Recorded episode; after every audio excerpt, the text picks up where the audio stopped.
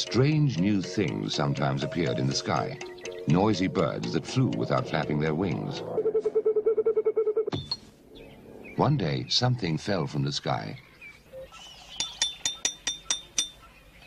He had never seen anything like this in his life. It looked like water, but it was harder than anything else in the world. He wondered why the gods had sent this thing down to the earth.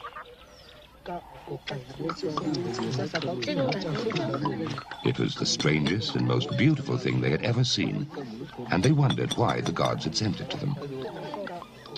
Hoje fazemos uma visitinha rápida à África do Sul para falar daquele que será talvez o seu maior êxito comercial e que dominou por completo os videoclubes dos anos 80. Falo de Os Deuses Devem Estar Loucos, Gods Must Be Crazy, uma comédia muito singular que apanhou o mundo desprevenido e, eh, batalhando com tudo o que era blockbusters de Hollywood, eh, saiu vencedor toda a gente comprou um vídeo, um leitor de vídeo VHS, ou, ou que era por alguma razão eh, sócio de um clube de vídeo eh, em meados dos anos 80, ou que conhecesse alguém, ou que até fosse a cafés onde os filmes costumavam passar, que era muito comum, estão familiarizados com este filme. Este filme era super popular, este filme toda a gente o tinha visto várias vezes. Era daqueles que se tivesse no clube de vídeo era para voltar a alugar, mesmo que já tivessem sido uh, vistos. O único filme que tem paralelo com esta loucura dos deuses devem estar loucos era também uma saga chamada Gente Gira, também uma saga da África do Sul. São apanhados, são apanhados extremamente racistas que as pessoas eh, adoravam. Estamos a falar de uma época em que as pessoas eram tão impressionáveis que bastava pôr fast forward ou câmera rápida e as pessoas riam-se parvamente. Esta história é uma história muito simples. Depois de uma introdução em que se mostra que as pessoas que vivem uma vida moderna estão em simultâneo a ter uma vida facilitada pela tecnologia, mas também estão a ser aprisionados pela mesma tecnologia e pelo, pelo seu modo de vida. Depois dessa pequena introdução, passamos para o deserto do Serengeti, onde uh, uma tribo de Bushmen uh, vive o seu dia a dia com o Nishal ser o presidente da junta lá do sítio. Uh, um dia este homenzinho vai dar um passeio, um homenzinho com 1,46m e dá com uma garrafa que cai à sua frente, vinda do céu, uma garrafa de Coca-Cola. Ele pega nela, leva para a sua aldeia, para que toda a gente possa ver esta maravilha tecnológica, este, este objeto brilhante que caiu do céu. No entanto, toda a gente começa a lutar e a combater entre si para ter esta garrafa na sua posse. O Nechao rapidamente percebe o que é que tem que ser feito, ele tem que pegar na garrafa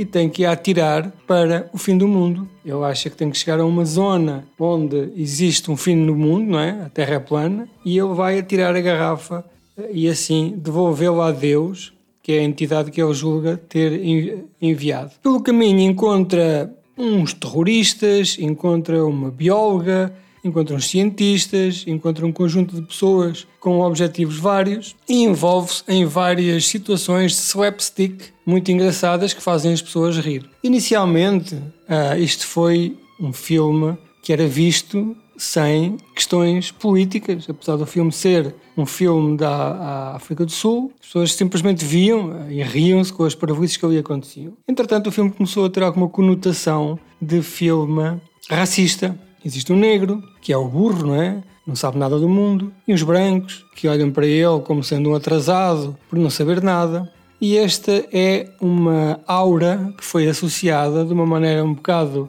leviana a este filme, que no entanto não o merece. Não o merece porquê? Porque o filme, a mensagem deste filme é até uma mensagem bastante ingênua de eh, fazer um mundo sem racismo, um mundo onde os brancos e os pretos podem viver em convivência, podem ter as suas próprias eh, características, os seus defeitos, as suas qualidades, e isto acontece porque, se repararem e se virem o filme, se tiverem essa paciência, e eu estou a falar de um filme que toda a gente da minha idade conhece, até as pessoas com menos de 10 anos que eu conhecem e viram um monte de vezes.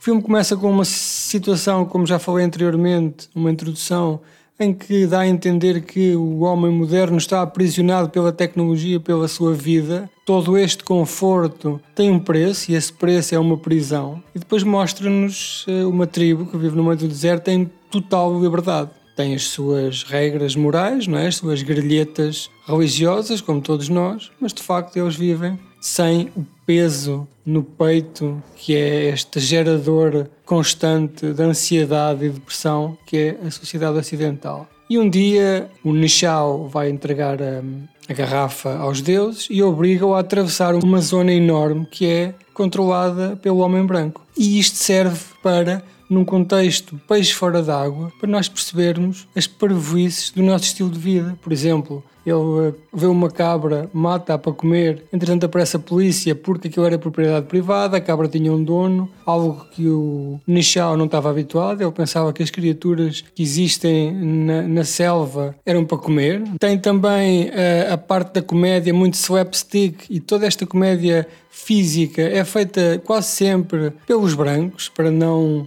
dar ideia que os negros são burros, não é? Aqui repara-se numa característica do Nechal que, apesar de ser um homem sem educação académica, é uma pessoa super inteligente e que resolve os seus problemas no dia a dia através do engenho, ou seja, é um engenheiro eh, ancestral e, e, as pessoas percebem que ele, através do seu conhecimento de, da vida e, de, e, da natureza, através da sua cultura, através do seu intelecto, é uma pessoa perfeitamente independente que se adapta uh, perfeitamente ao mundo em que, em que está. Este filme é um filme muito agradável, é um filme, como disse, muito ingênuo, tem piada, não é? É, um, é uma comédia doce, adocicada, que tem os vilões, mas os vilões são estilo sozinho em casa, acabam por se aparvalhar fazendo-nos rir das suas parvoices. E, e, mais tarde haveria de sair o Os Deuses Devem Estar Loucos 2, que foi em 89 e que foi distribuído também no nosso ocidente, nos nossos clubes de vídeo, nas nossas casas. E entretanto este filme foi um sucesso tão grande em Hong Kong que ele acabou por, o ator, o An Chao, acabou por ser exportado para Hong Kong, onde fez mais três uh, produções que foram um, apenas distribuídas localmente no mercado asiático. Hoje em dia, como sabem, o mercado asiático é um mercado global, não é? Não existem mercados locais por isso, não é um problema encontrar neste momento os três, uh, os deuses já vêm estar loucos, que eu nunca vi, mas também confesso que não quero ver.